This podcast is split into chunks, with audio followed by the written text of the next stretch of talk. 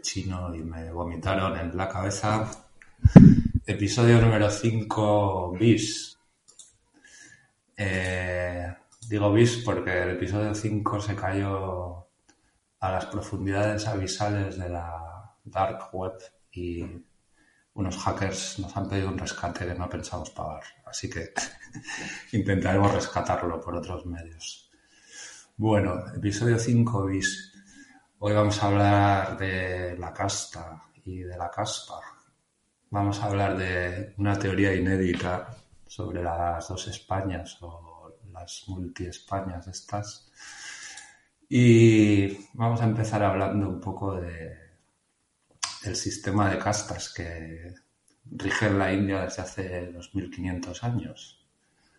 Eh, en este sistema, los grupos sociales se definen por un número de grupos endógamos, conocidos como yatis, que quiere decir familia. Y bueno, eh, este sistema está ligado a, a la religión hinduista, que es una de las principales que tenemos en ese precioso subcontinente. Eh, en forma general, la casta se refiere a cualquier forma de estratificación que pone énfasis en factores heredados o de nacimiento para clasificarlos socialmente. Eh, este asunto racial es en gran medida social, como herencia de una invasión que ocurrió en este subcontinente con la invasión indoaria, los famosos arios, eh, que impusieron una segregación racial mediante unas leyes muy rígidas religiosas para evitar que hubiera mezcla de ningún tipo con, los, con la población local, que como suele ocurrir en las invasiones, pues les superaba el número.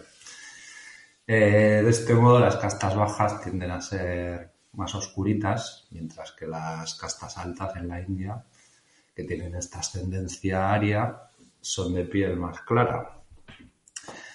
Eh, vamos, para entendernos, los nobles eh, llamados Arya Varna, teniendo en cuenta el término de casta que era Varna, y la palabra de Arya, famoso de, por los alemanes que la utilizaron después, ¿no? los pueblos arios.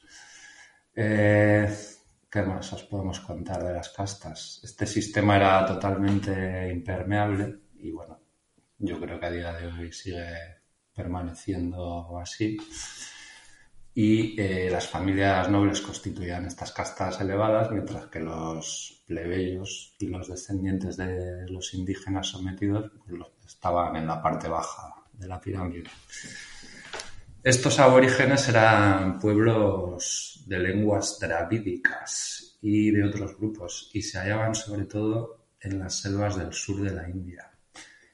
Eran considerados por los arios eh, como subhumanos, espiritualmente impuros y cercanos a los animales.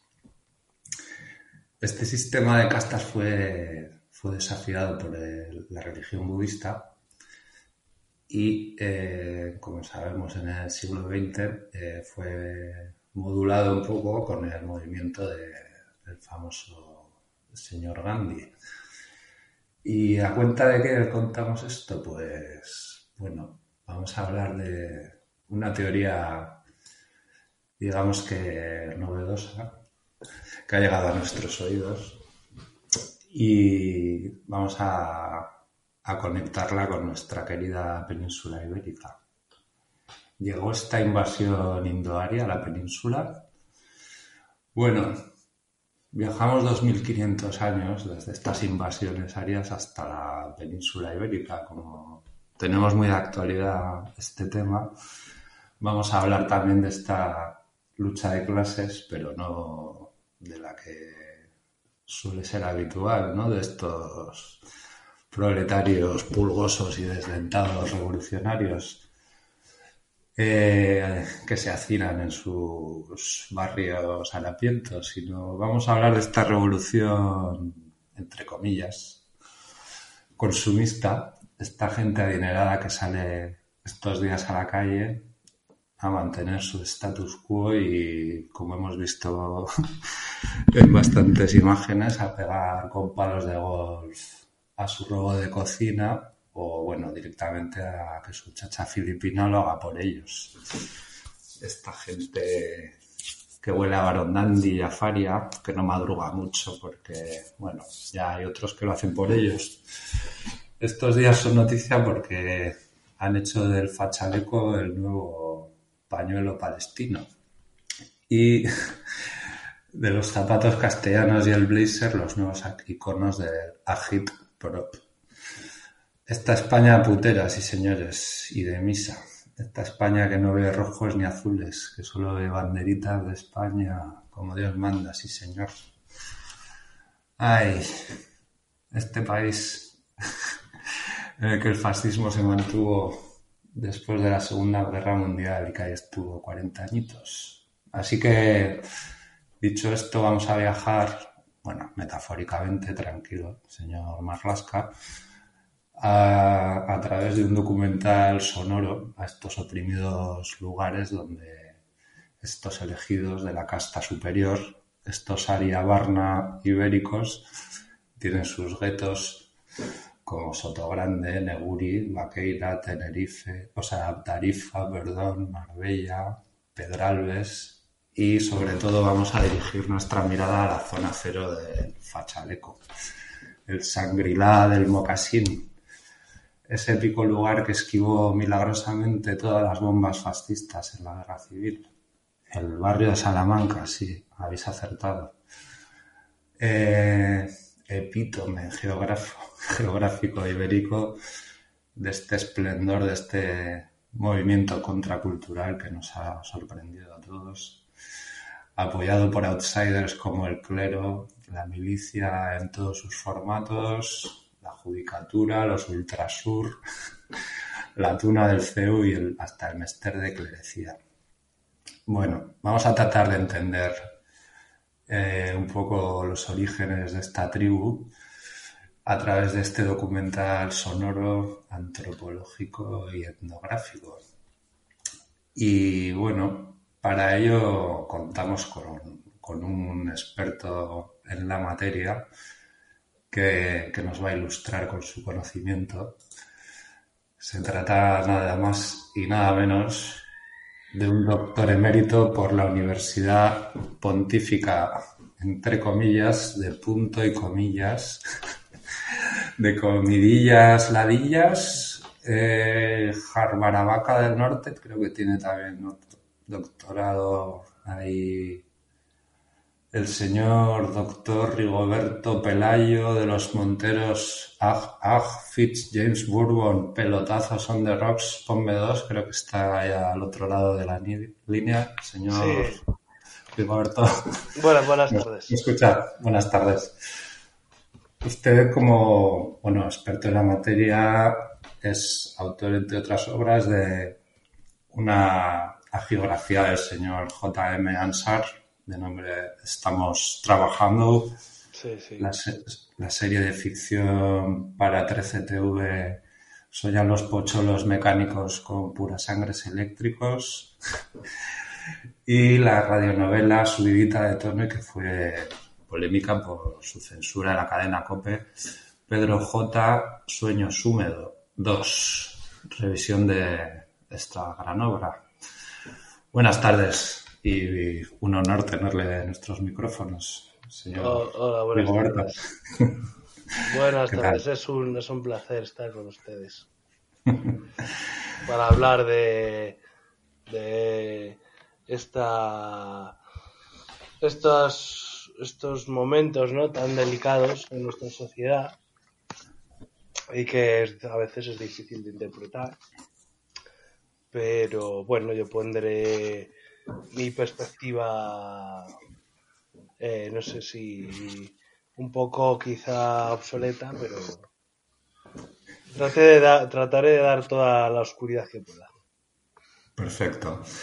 Eh, ¿Cómo ve usted como experto estos acontecimientos y estos, estos vídeos que estamos viendo de estos días? Porque yo he visto unas imágenes de palos de golf aporreando señales de tráfico, descapotables con megáfonos llamando a una revolución desde arriba. A mí todo esto me ha pillado con el pie cambiado. No sé, usted como experto, ¿qué nos puede comentar al respecto? Bueno, eh, para mí es un puro acto de... Eh, sí, se puede decir revolucionario. Eh, estos señores han visto en otras pequeñas revoluciones, pues una un faro, un faro de luz y ahora pues ellos también quieren reivindicarse como revolucionarios. Eso quieren ser el 15M o el mayo del 68. ellos están en mayo también, ¿no? Pues han seguido esa, esa senda, ¿no? Sí, han, aprovechado justo esta onomástica de, del 15M, de la Puerta del Sol, se la han llevado a, a los barrios más nobles, ¿no? Sí, eh, de hecho yo creo que ya me está llegando la información de que ya han empezado a hacer comisiones, comisiones alrededor del corte inglés, de dónde está, en qué planta se encuentran los electrodomésticos. También hay comisiones del pelotazo. Hay comisiones también de, mm, pues eso, como hacer la declaración de la renta eh, que te dé siempre a devolver y esas cositas. Esas cositas, esas comisiones que, que son tan útiles, ¿no? Para, para cualquiera para cualquier sociópata como, bueno, como se suele decir, ¿no? pero digo lo de sociópata con, cariño, ¿no? Sí, desde el cariño, lógicamente. He, oído que han hecho una comisión de minigolf también, ¿puede ser? Sí, sí, sí. Eh, han hecho una comisión de minigolf y, y también de cómo abusar de tu secretaria sin, sin hacer ruido.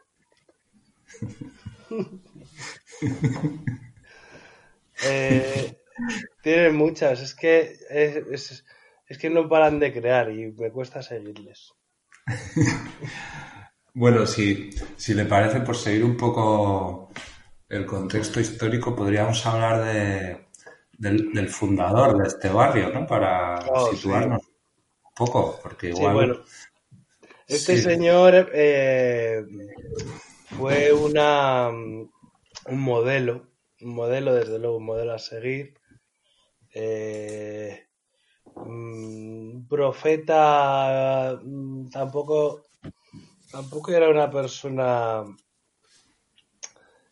que, digamos, él aprendió de joven que lo de, lo de hablar, pues no, no era muy no era muy lucrativo.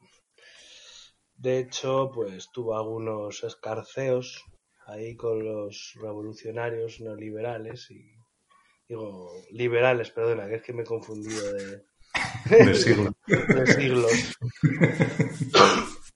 y, y, entonces eh, solía hacer las cosas más mm, por lo bajo, ¿no? Como yo creo que pues todos, todos estamos acostumbrados a, verlo. Entonces, él con su vida misma fue un modelo, un modelo a seguir para toda esta gente. Eh, de hecho, tiene un monumento, una plaza, y eh, yo creo que yo creo que dentro de poco van a poner al lado suyo la estatua de Mario Conde, que también creo que, que es un gran un gran ¿cómo se dice? aprendiz, ¿no? Porque este ya aprendiz no es, es algo más. Bueno, digamos que Un es un apóstol, un apóstol. Un apóstol, sí, de un este apóstol de este movimiento sin, con esa energía. Mm, Era un especulador, eh, un manipulador, eh, no sé. Tenía cosas muy buenas, eh, el tío. Un trepa, sí, le gustaba la escalada, sí. Le gustaba. mm, Le gustaba ganar dinero a costa de los demás, que es lo, lo bueno que tiene esta gente, ¿no? Que, que se aprovechan de lo, hacen, digamos que siguen un, un- un principio entrópico, ¿no? Así, lo fácil es, pues, lo fácil es robar a los débiles, ¿no? Aquí de aquí estamos hablando, no, no vas a robarle a, a, a Pablo Escobar, por ejemplo, en su día. Pues hay que ser idiota. Eso es más difícil, sí. Es más difícil, claro. A que te quieres acabar en un hoyo, pero esta gente, pues oye, hace lo que tiene que hacer. Robar a, a los que más fácil tienen. Claro. Entonces, eh, Siguen las leyes de la, de la entropía, ¿no? Y la Exactamente, exactamente, sí. La termodinámica, sí. O sea que este señor, el, el marqués José de Salamanca, al que este barrio debe su nombre, eh, pues ya digamos que dibujó las líneas que seguirían generaciones de sus vástagos, ¿no? Porque acumuló una gran fortuna gracias a, a su olfato para los pelotazos urbanísticos, ¿no? Que, Sí, pelotazos urbanísticos en general. A ver, este hombre era, era un figura porque llegó a chulear a la, a la, a la, ¿cómo se dice? A la reina consorte, no. Bueno, a la, a la, a la persona que hizo de, al precepto. Al, Sí. sí. Al válido, Al ¿no? válido, sí. Le dio, vamos, le vendió unos cuadros según el que, que había pintado, eh, yo qué sé, Velázquez, por decirlo de alguna manera, y luego pues le engañó, claro, o sea, no valían una mierda. Era capaz de engañar al mismísimo rey. Vamos, rey en funciones, o reina en este caso. Aquí tenemos un poco, a ver, él fue, he leído algo sobre él, por lo visto fue revolucionario, por eso, porque eh, estuvo eh, mano a mano con los, las personas que, que mm, digamos, impulsaron las Cortes de Cádiz del, de 1812. O Mariana, bueno, a Mariana Pineda se la quería follar, más que nada. Pero bueno, mano a mano. Y luego también fue abogado, fue conspirador, alcalde, juez, banquero, contratista de obras, empresario de teatros, director de empresas, ingeniero, agricultor, ganador y ministro. Vamos, un Sí. hombre renacentista. Senador, diputado, sí, sí, es como es como doña es como Don Monasterio, que es, Sí. eh, es arquitecta y, y, y, dipu- y diputa- diputada, ¿no? Sí. Es de todo y bueno, como esta gente, ¿no? Que hace de todo. O el pequeño Nicolás, que fue también pues Sí, otro, sí. otro gran seguidor de esta corriente, ¿no? Que fue, este movimiento, eh, sí, sí, es un es que es una es un es una filosofía de vida, ¿eh? No nos equivoquemos. Esto esto ha, ha sido para muchos como un como la Torá, ¿no? Es, un- es una forma de vida.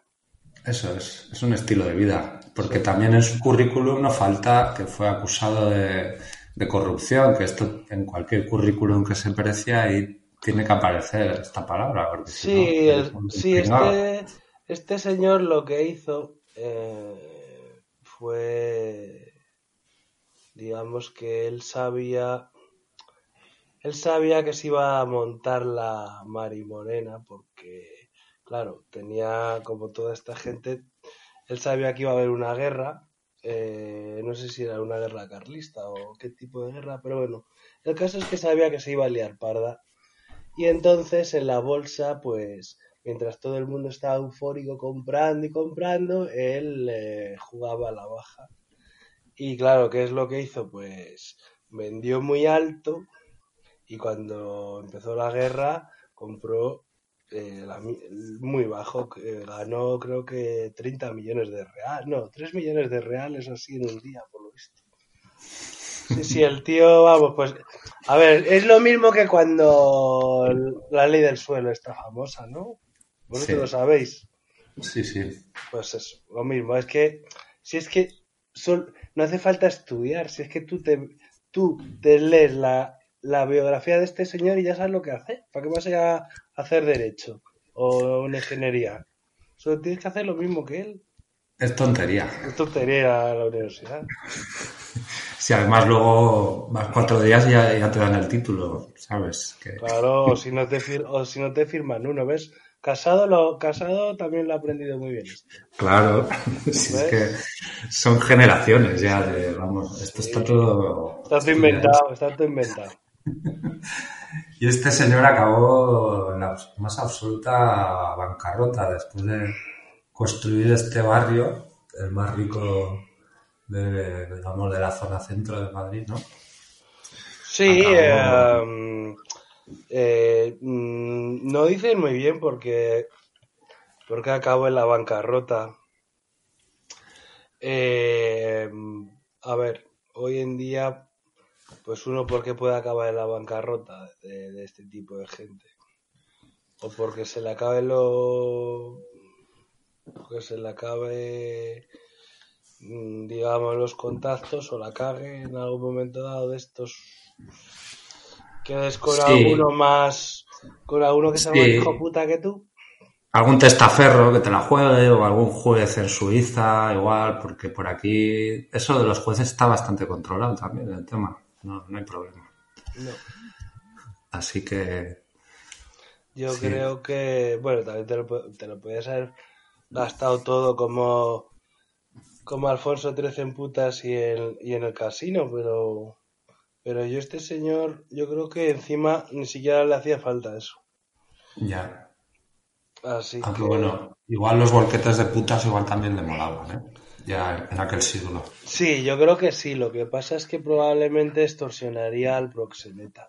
Porque este era un extorsionador de extorsionadores. ¿Sabes? Entonces, digamos, a ver, es que Alfonso XIII, vamos a ver, era Borbón. No podemos esperar tampoco. Pero este hombre, digamos que la genética la tenía mejor.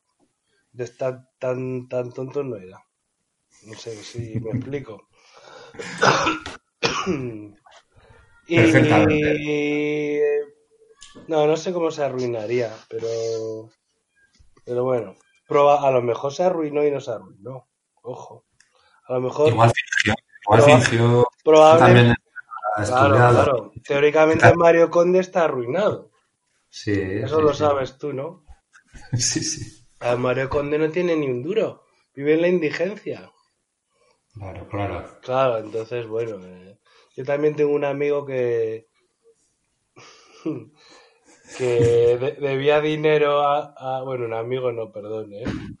que yo no, yo no me junto con esos. Un conocido, un conocido. No le conozco tanto en realidad. No le conozco. no. Eh, debía dinero hacia a, a la, a, la, a la bruja del tren de la bruja y, y se tuvo que hacer el muerto como las cucarachas.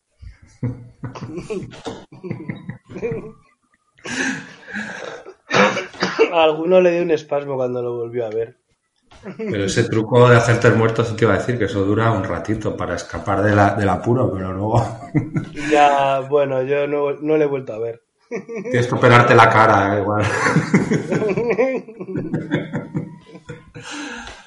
Bueno, vamos a poner un, un documento musical para ilustrar un poco todo esto.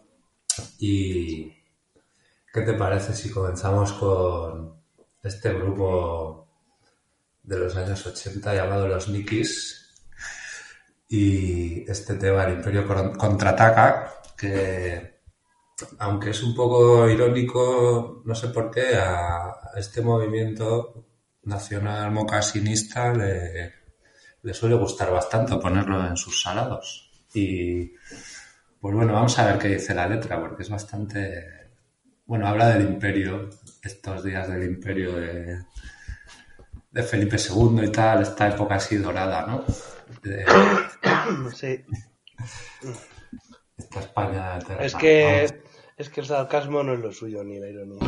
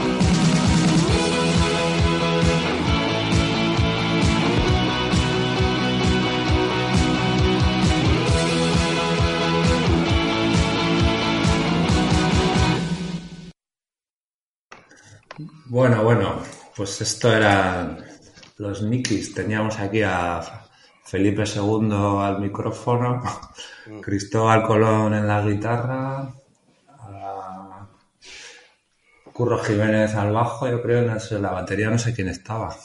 Eh, sí. Ahí estaría mm, el de, el de Viva la Muerte, ¿no? Como- Arrabal. No, hombre, no, eso era, eso era el Arrabal Session. Ah, sí. Este- Millán, Astray. Ese El sí, señor, el señor cenicero. Sí. sí, el de martes y 13 no, ¿eh? El de, el, el otro. El otro. El de cachitos de plomo y, y- y- y trozos. El de, tro- tro- el de, el de tropezones de, tro- de, de plomo.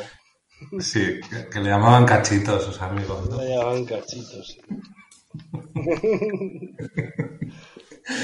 Trae- Tráete un cachito de, de pan.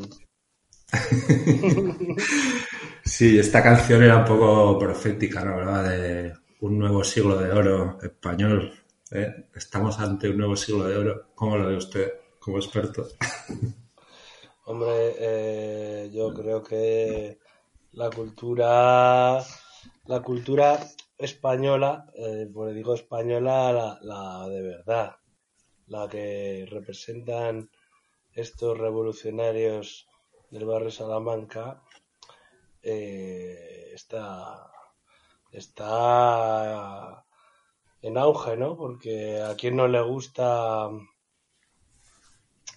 pues mm, tener siete hijos y, y siete hijos digo reconocidos y otros tantos por ahí. Y a quien no le, a quien no le gusta conducir borracho y ser eh, magistrado de la audiencia, ¿no? Como el señor ese. ¿A quién, a quién no le, a le gusta hacer lo que salga a los cojones y que nadie te diga nada? A ver. Es como, yo no sé, esto es como Calígula o Nerón, ¿no? Es una cosa, es un, es un sueño húmedo de toda esta gente. ¿Sabes? Eh, Ser un, ser un emperador. Así es, sí. Pues este- hay una anécdota muy graciosa del, del Marqués de Salamanca que es bastante rocambolesca, cómo se, se escapó a Francia Sí, sí. Y- que, bueno, que había sido ya este hombre ministro de Hacienda y fue acusado por algún, algún rojo, supongo, de haberse beneficiado de su puesto. ¿Cómo, cómo no se va a beneficiar de su puesto un ministro de Hacienda? Eh, Bueno. este, este es Rodrigo Rato, dices. Sí, es el, abue- el- el abuelo. Ah, ese era, ah, vale. No, digo el Marqués de Salamanca que, bueno, que se presentó la madrugada, o sea, por una madrugada entró ahí la policía a detenerlo, que ya me sorprende que no le avisara a alguien, y el señor Salamanca, sa- el Marqués, salió corriendo a la calle Barquillo, que debía de vivir por ahí, porque está lado de la Gran Vía, ¿no? La calle Barquillo, no está por ahí. Sí, esa calle es la que antes podías ir a comprar un, un, un, vamos, un reproductor, un poquito de así de ruidito. Ya. Bueno, total, que, que ahí estaba la embajada de Bélgica. Fíjate como Puigdemont. Se metió, mira. se escapó por ahí, se metió en la embajada de Dinamarca, que estaba en el mismo bloque, y el embajador, le- pero el embajador, pues yo qué sé, se llevaría bien con la policía y, les dejó entrar. Total, que el tío este, el marqués, se, encerró dentro de un baúl eh, donde por lo visto se sentó uno de los policías. Eh, el tío aguantó ahí dentro en el baúl y nada, la poli se piró con las manos vacías. Total, que días después mandó traer un coche de caballos y le sacaron por la puerta de incendios disfrazado, vete a saber de qué, de Cristóbal Colón o algo así. Y nada, pues se piró hasta nuestros vecinos del norte. Sí, eso, eso dicen. Pero Este hombre era un visionario, ¿no? Un visionario. Esto sería una profecía, este creó la leyenda, ¿no? Del el superhombre de Salamanca, ¿no? Que ahora todos sus herederos siguen este ejemplo a pies juntillas. Hombre, sí, hizo una especie de, de- pues no sé, otras grandes fugas, ahí como la del Dioni, esta gente. Pero yo en este caso hab- habría que corroborarlo, habría que buscar un poco más difícil. Yo tengo amigos historiadores que no lo tienen muy claro esto. Hay que contrastar esta información, ¿no? Hay que contrastarla porque entonces digamos que, que no es como ahora que la justicia teóricamente solo, solo, solo beneficia a, a los bancos. Digamos que en aquella época también beneficiaba pues, a las clases altas. Bueno, ahora también Sí. un poco, pero me refiero que este señor tenía muchos contactos, entonces lo más probable es que los utilizara para salir, Sí, sin, sin, sin disfrazarse ni haciendo estas cosas. claro. Pues, claro, claro, que más que que iba a pensar la gente si se si huye una persona así.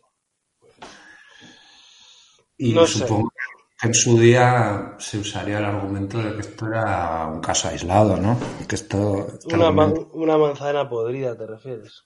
Sí, un batracio en una charca. como, di- como decía nuestra gran nuestra gran presidenta. Sí, la lideresa. Y mi pregunta es, científicamente hablando, ¿cuántos casos aislados se pueden considerar como aislados? Quiero decir, Bueno, ¿cuántos, cuántos batracios caben en una charca? esto es, esto es una pregunta mm, bastante metafísica, porque ¿cuánto es mucho? ¿Cuánto es poco? Eh, yo creo que es una pregunta que ningún físico se atrevería a responder. Solo, solo la puede responder, eh, digamos, un, un visionario, ¿no? Un metafísico, un metafísico algo así. Igual el señor Gabilondo, le podríamos preguntar al señor Gabilondo, al hermano Mm, Sí, yo le, pregun- yo le preguntaré, yo lo único que tiene que creo que sería más bien a Carlos Jesús. también. Podría responder esta pregunta.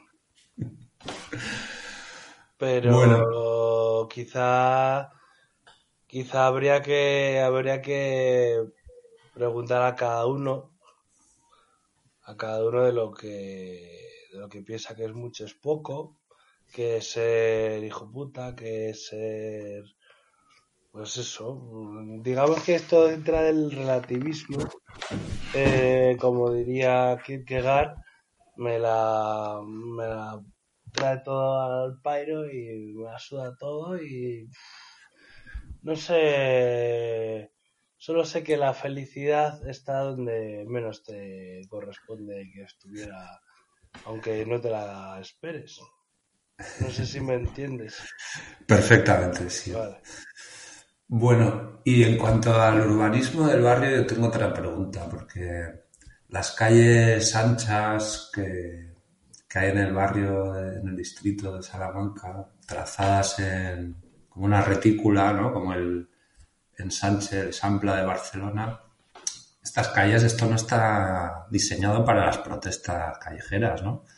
El señor Luis Napoleón Bonaparte ya en su día encargó a- al barón Haussmann en París una transformación radical para, para evitar las barricadas en esas callejuelas y así estas grandes avenidas sustituyeron a las sinuosas callejuelas que había en París y supongo que también en, Madrid, en esa zona. Y bueno, lo mismo sucede en el barrio de Salamanca. ¿Cree usted, como experto, que esto puede ser casual o fueron visionarios estos urbanistas de- del distrito de Salamanca en el siglo XIX? ¿Cómo, cómo se puede explicar esto? Es una profecía. Eh, sí, bueno, ellos tenían claro que hasta que se construyera la M30, se soterrara la M30, los coches tenían que ir a toda hostia. Entonces no, con esas calles no podían, no podían echar suficiente CO2 a la atmósfera. Necesitaban un poquito así para poder, para poder estar así en su salsita, así bien. Tenía que ser calles anchas, para que, para que estuviera todo ahí bien de, bien de humo, bien de, bien de, de, de enfermedad ahí, bien de todo ahí. Y entonces las calles anchas son más de movilidad. O sea, Sí, es para que todo el mundo vaya en su 4x4, un X7 como mínimo. A toda hostia. a toda hostia. Y, y hay que Y ir, bueno- de, ir de uno en uno, eso sí. ¿no? Sí, eso uno sí. En uno está mal. Y luego a esta gente le- también le gustan mucho los atascos porque queda muy bonito también. O sea que si hay atasco tampoco pasa nada porque hay aire acondicionado y... Es que ellos Y- no se es que ellos no se atascan, ellos están en disfrutando de su confort. Ellos, Ya. a ver, tú cuando vas en un coche como de esta gente, no te sientes mal. Primero, Claro. no- primero porque no vas a ningún lado. Tú sales de casa, pero en realidad no vas a ningún lado. Porque no tienes, que, no tienes que trabajar. Entonces, en- solo sales de casa en tu coche. Básicamente, porque tienes que tienes que estar ahí, ¿no? Tienes que dar un poco por culete Sí, para que se te vea. ¿no? para que se te vea, sí. Entonces, yo- no es un atasco, es, digamos, una, una ocupación. Es, no, es una ocupación del espacio. Comprendo, comprendo. Me ha quedado muy claro, sí. Sí. Bueno, eh, podemos hacer otro alto en el camino musical. Vamos a hacer un homenaje a, a los Cayetanos del mundo con esta canción homónima, que es otro hit obvio del nacional mocasinismo, llamado Cayetano.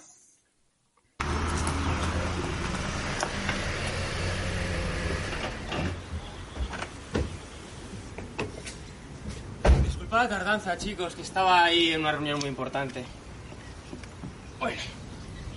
¿Qué? ¿Vamos para adentro de ese señor Chocita o qué? ¡Vamos! Uno, dos, tres, cuatro.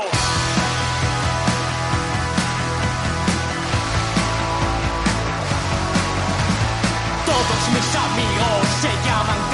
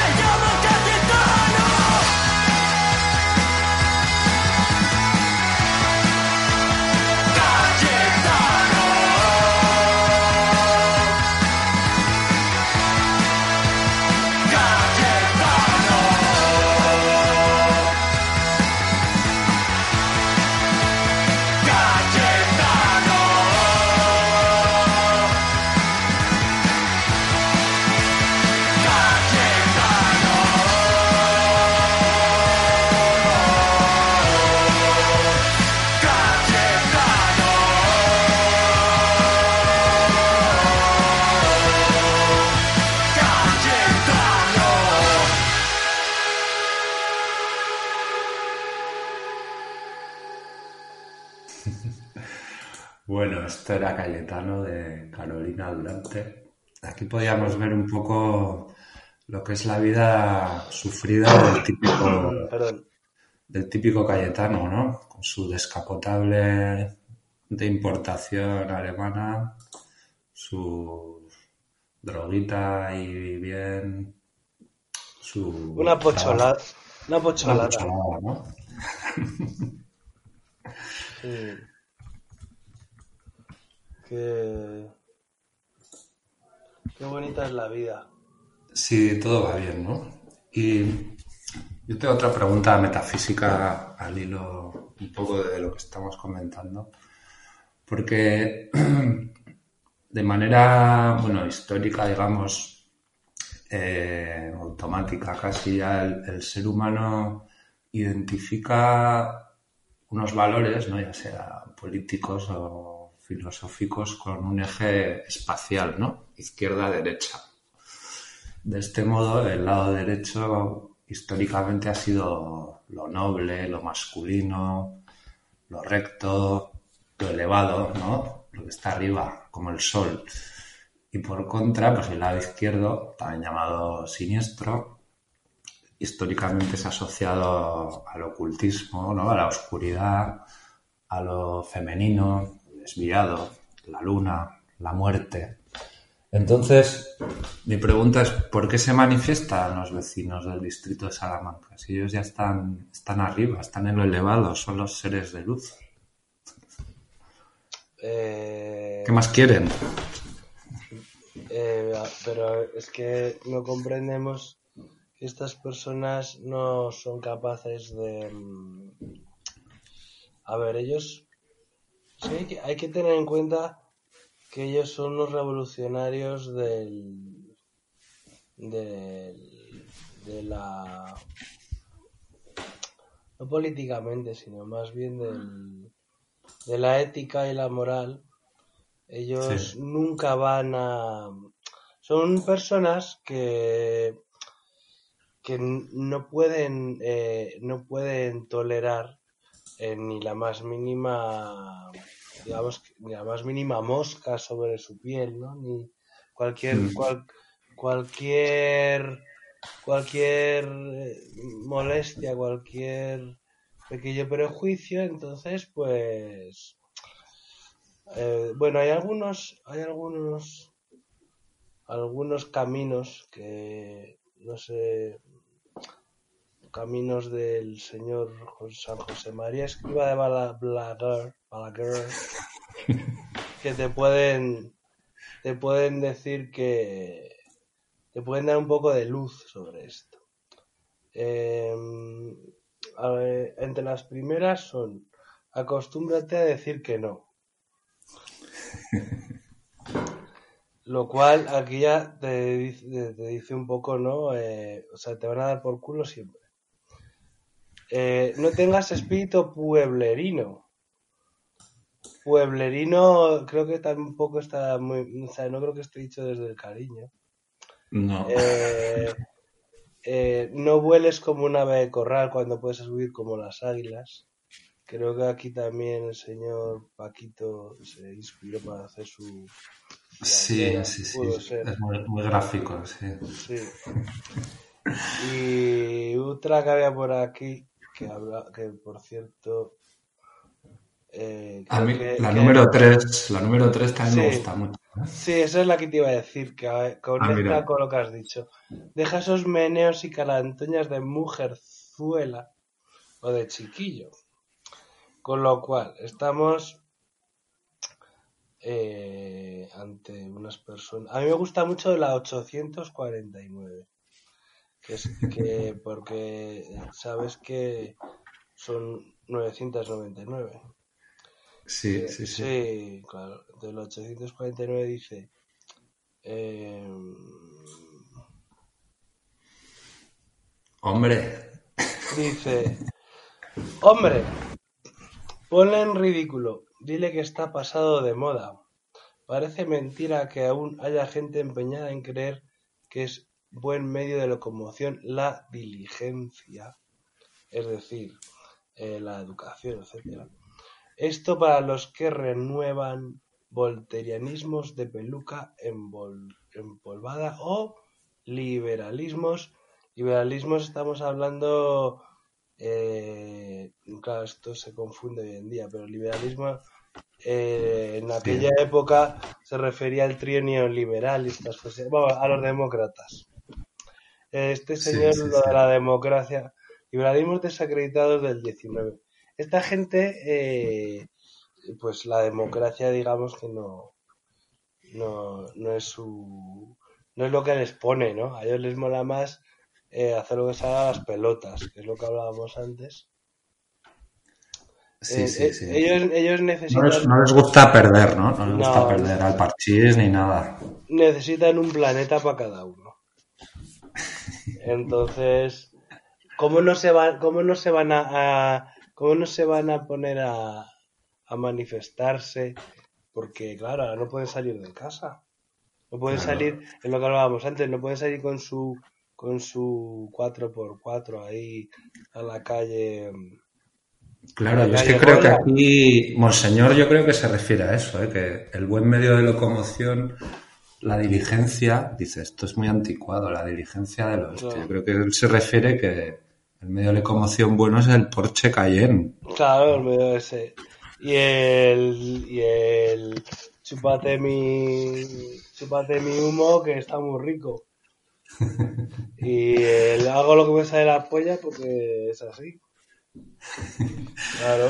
Bueno, hemos empezado a hablar ya de la- las religiones que profesan estas, estas tribus eh, aborígenes de, este barrio. Bueno, aborígenes o invasoras, no tenemos muy claro todavía, porque igual son invasores arios de, de la India. Entonces, ¿qué religiones? ¿Profesan religiones eh, politeístas antiguas de sus orígenes o qué? ¿Sabemos algo al respecto? Hombre, a ver, yo creo que estos señores si hubieran vivido hace 2500 años profesarían la religión mm, de moda, o sea, dominante en aquella época. Lo que pasa es que hoy en día, bu- bueno, hoy en día, desde hace 2000 años, están en boga las, las, las religiones monoteístas, en nuestro caso Sí. el cristianismo. Estos señores son pues de lo que tienen que ser. Decir, De lo que toca. de lo que toca, claro. Yo, es lo que hablábamos antes. eh, es como cuando el malo del. O sea, el malo de, el malo de la clase nunca va a pegar a- al, al fuerte de la clase, va a pegar al, al chuchurrío, al chavalito este mm, que está en clenque. Pues estos son, digamos, un poco abusones, abusones de la religión, de, de todo. Entonces, ahora toca, ahora toca el, el cristianismo. Pero, a ver, eh, es que es lo que no, no eh, quiere decir- que no es algo, mm, no sé cómo decirlo, de, de fe. Es que No, no, es, es ad hoc, ¿no? es ad hoc, A- a- claro. ad hoc, Es- siempre. Ellos, ellos van a apostar al caballo ganador y el que ganó pues fue cristianismo. Eh, Sí. Pero prácticamente todas las religiones son iguales, porque, o sea, en todas tienes que follar y tener muchos hijos. En cualquiera de las grandes, ¿no? Quiero decir. Eh, Sí. mm, Lo de, bueno, lo, lo de la izquierda, por ejemplo, el desprecio a la mujer, pues creo que también está en unas cuantas de estas bonitas, así como el judaísmo y, Sí, sí, sí. sí, ¿no? Y el O sea, Islam, sí, también. Claro, claro. Claro. O sea, no pueden. A ver, es que son todas. Son como, digamos, las religiones del abusón. O Sí, sea, ¿no? Más o menos. Quiero decir. exacto. Sí, sí. El que te quitaba el bocadillo en el patio. Sí, claro. Eh, lo que pasa es que. Bueno. Jesucristo, no sé. No sé si existiría, ¿eh? Yo es que tampoco estoy muy seguro. Hay dudas, hay dudas. Hay dudas, pero vamos, que a ellos les da igual lo de Jesucristo, ¿eh? Sí, sí, esto es como, sí, el- la, la franquicia que montaron luego. Es una Los- franquicia, sí. estos, estos si hubieran nacido en Quechoacal, en México, en el año 500, está, vamos, eh, sacrificarían niños así, Sí. a tutti, a tutti, así, venga, que corra la sangre. Comían corazones carpacho, si hacía falta. Sí, tenían una neverita llena. Bueno, podemos ilustrar un poco con, con otra canción musical cómo son los ritos de cortejo de esta tribu.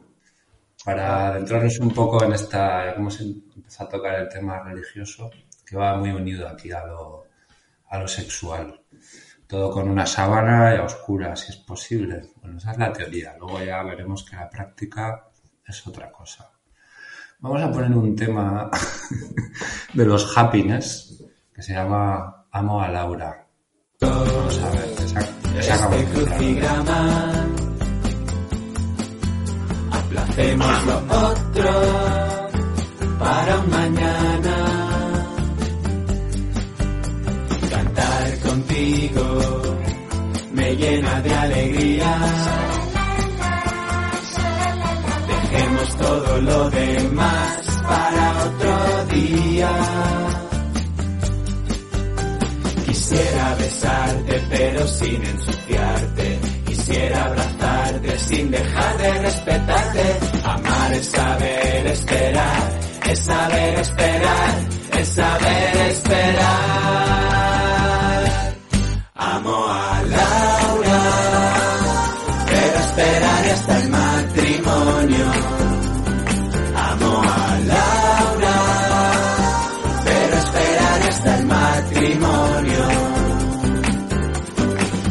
Voy a arrancar esa flor, quien la destruya no seré yo. Joven, recuerda que el amor nace del respeto, que no hay nada más hermoso en una pareja que saber esperar juntos ese momento maravilloso que es la consumación de un amor. Tu paciencia tendrá recompensa. Amo a Laura, pero esperaré hasta el matrimonio.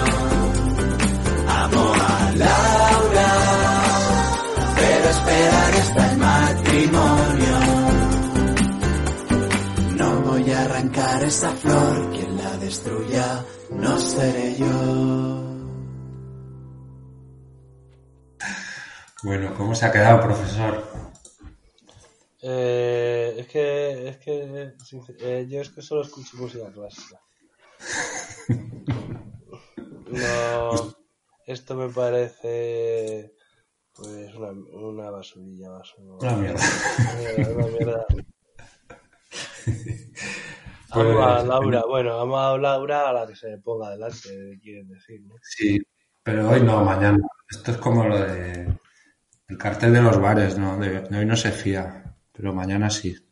Ah, O sea que el amor puede esperar, es el mensaje. El amor al fornicio. Eh, sí, estos señores, eh, ¿por qué tienen, vamos, a ver, se reproducen, como bien decía en la introducción, no sé si, por lo menos era que me pasó a mí, se reproducen como una plaga, pero además eh, como una plaga en el sentido literal, porque no olvidemos que lo que quieren, lo que buscan es verse a sí mismos multiplicados, pero a sí mismos. O sea, no, no a su Sí, mujer, sí. no a su mujer, sino a, a ellos, a ellos. A ellos como cualquier animal. Y si Sí, tienen la misma además- cara, mejor. Si tuvieran la misma, exactamente la misma cara que ellos, serían súper felices. O sea, serían, eh, pues estaría, ¿sabes? Tendrían una plenitud, ¿no? Una felicidad plena. Y De, de hecho, los Borbones lo intentaron, ¿eh? Que no les, Ya. no les salió bien. Y además les, les gusta la escala logarítmica, ¿no? Que está muy de moda últimamente. O sea, de cada pareja de estos salen 10 por lo menos, ¿sabes? Para hacer un equipo de balompié. No Sí. puedes tener un hijo o dos, ¿no? Tienes que tener una decenita, por lo menos, ¿no? Ya lo decía aquí Monseñor, decía, deja pozo. No se refería aquí al bucaque o es un mensaje oculto Sí, es como no... que no... No desperdicies, ¿no? Aquí tu, tu tal. Sí. No siendo que se te acabe. Es que como son todos aforismos, no, no me queda claro. Ya. Yo creo que. Es que. Yo creo que, por ejemplo, el sexo así. O sea, no lo, no lo tires, mételo en el agujero que tienes que meterlo. Esas cosillas lo- las dicen bien claras en las. En las charlitas que dan a los que se van a casar, creo. Eh, lo, lo de los otros agujeros lo dejan para ellos. Y Pero luego, por otro lado, no sabemos el dato de cuántos prostíbulos puede haber en este distrito, por ejemplo, ¿no? Sería muy interesante. Yo creo que es que como lo tienen, son sociedades offshore, Claro. pues es más difícil rastrearlo. Eh, pero sí, probablemente te metas en una tienda de animales y acabes en una tienda de, de estas, de las otras, Sí, de lujo. ¿no? de lujo. Sí, hombre, yo creo que la mayor parte de los contratos que hace esta gente, por lo que a mí me ha llegado, se suelen hacer así, ¿no? Eh, pues digamos que con alegría, con alegría y entusiasmo.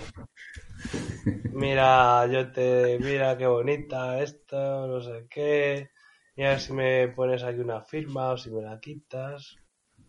Y se hacen, digamos que, pues entre, entre, entre sabanitas de esas. No sé cómo Sí, decirlo. sí, sí. Sí, sí, sí. Pero vamos. Es, es un clásico, ¿no? Yo creo que todos los, los conseguidores, todas estas cositas buenas que tienen ellos. ¿Y sabemos algo de sus ritos iniciáticos en esta tribu? ¿Cómo pasa de el niño al hombre y la... Sí, yo sé, bueno, a ver. mm, Esto, como, como pasa en, yo creo que en otras gremios, bueno, esto no es un gremio, ¿no? Pero bueno. Estos señores tienen unos, ¿cómo decirlo? Tienen unas varas, ¿no? Cuando tú pones una planta, le pones una vara para que salga recta, ¿no? Sí. pues eh, estos en la época universitaria, porque no olvidemos que casi todos estos chavales eh, pueden ir a la universidad, porque a las universidades que van, pues no hace falta ser ni listo ni nada, Ni llevar boli, casi. ni, a boli. Entonces, eh, y luego pues van a... eh, sé que hay residencias de estudiantes de esta gente que tú cuando te vas a la residencia no vas a una habitación individual, vas a una habitación a convivir con un veterano. Es decir, con una persona, una vara. Un iniciado. ¿no? Un iniciado. Con una vara a veces en sentido estricto de la palabra, porque también te puede, efectivamente, por la noche muy larga. Pero entonces, claro, ya mm, digamos que esa vara te va guiando por el camino, el camino del señor este. Y entonces así es más o menos como, como se va haciendo ahí, se va haciendo al, al, al, al Pijus Magnificus este, o al, como lo quieras llamar. Sí, sí, sí. Al super Cayetano. Sí, tienen, lo suelen juntar, son muy de juntar, son muy alcahuetos. Ya. Perfecto. Pero bueno, es lo que es lo que me ha llegado a mí, ¿eh? no estoy muy seguro, ¿eh? tampoco.